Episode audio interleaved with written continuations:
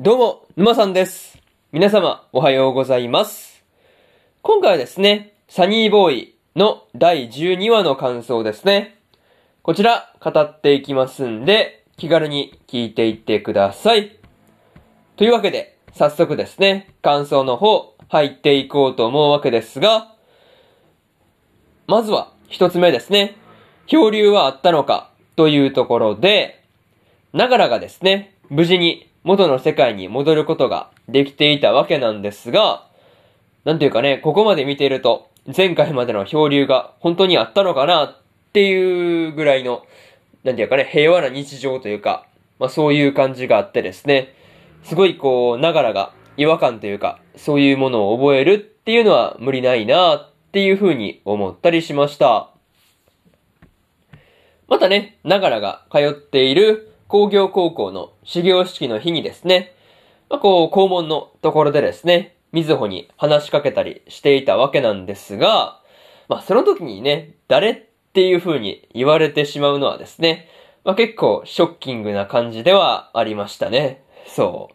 いや、ながらからすればね、そうか、みずほが覚えてなかったのかっていう感じですもんね。そう。なかなか結構ショックは受けますよね。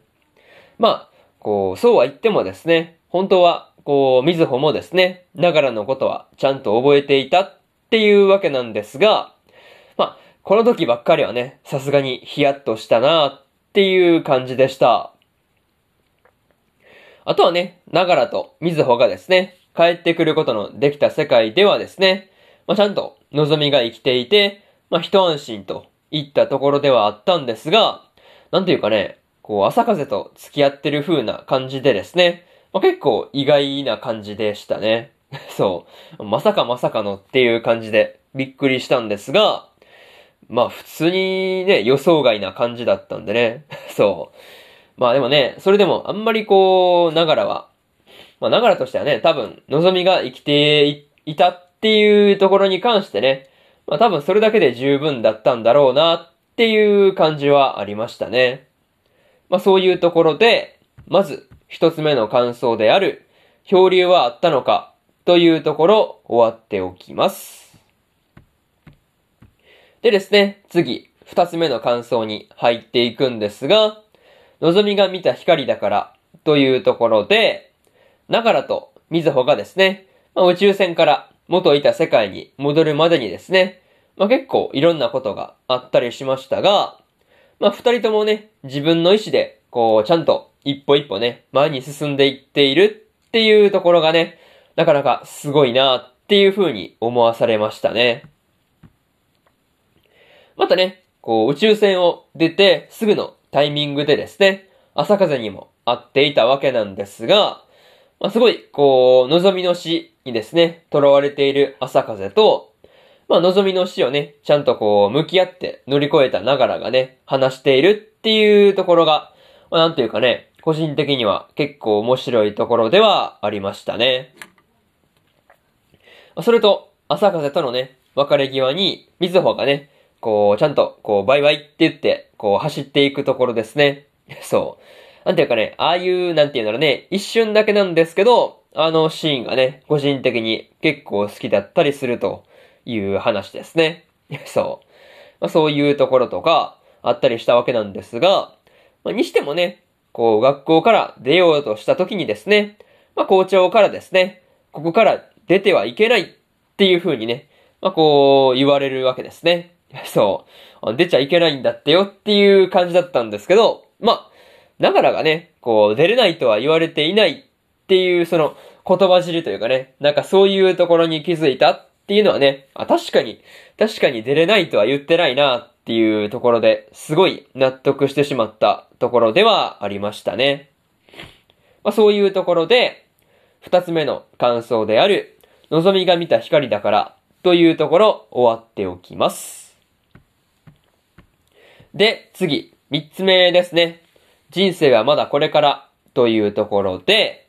ながらがですね、ラストで人生はまだこれからだっていう風に呟いていたわけなんですが、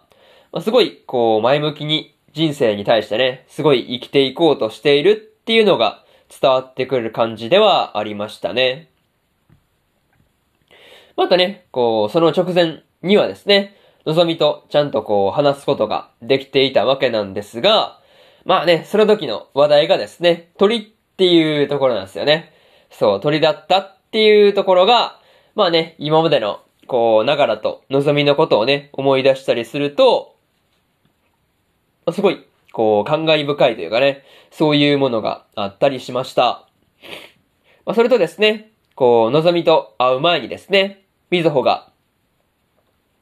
あの島でのあんたが残ってるなら大丈夫だっていう風にね、こう、ながらに言ったりしているところもですね、まあ、すごい、こう、そういうセリフとかもね、こう、ラストでの前向きな、こう、ながらの発言というかね、まあ、そこに繋がっていってるんだろうなっていう風なことをね、思ったりしました。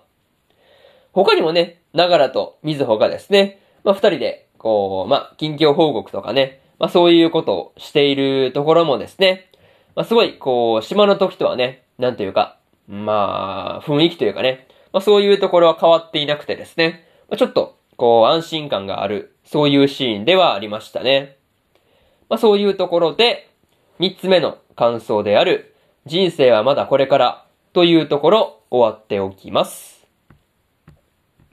でですね、最後にというパートに入っていくんですが、今回でですね、サニーボーイも最終回を迎えていたわけなんですが、まあ終わりがですね、まあまだまだながらたちの人生が続いていくっていうのがね、まあすごい伝わってくる終わり方だったなっていう感じでしたね。またね、こう、ながらとみずほがですね、まあ、漂流のことを覚えているかどうかをね、確認するための合言葉がですね、まあ、こう、ラジダニのオウムは笑うっていうところに対してですね、そう、まあ、ラジダニのオウムのことをね、こう、合言葉にしてるのが、なかなか面白かったんですが、まあ、これに関しては結構ね、笑ってしまったなっていうところですね。まあ、個人的にはですね、ながらとみずほたちがですね、無事に元の世界に戻ったっていうことを、ラジダニたちにですね、まあ、伝える手段があったりすればいいのになっていうことをね、思ったりしました。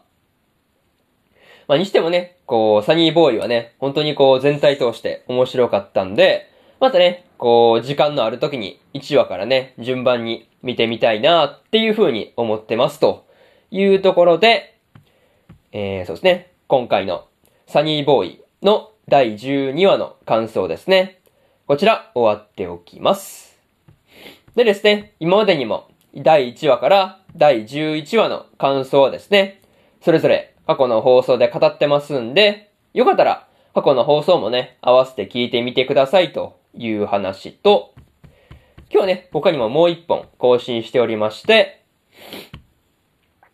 日暮らしと泣く頃に卒の14話の感想ですね。こちら更新してますんで、よかったらね、こっちの一本も聞いてみてくださいという話と、明日ですね。明日3本更新するんですが、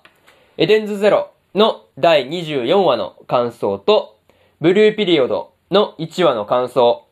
そしてですね、大の大冒険の第51話の感想ですね。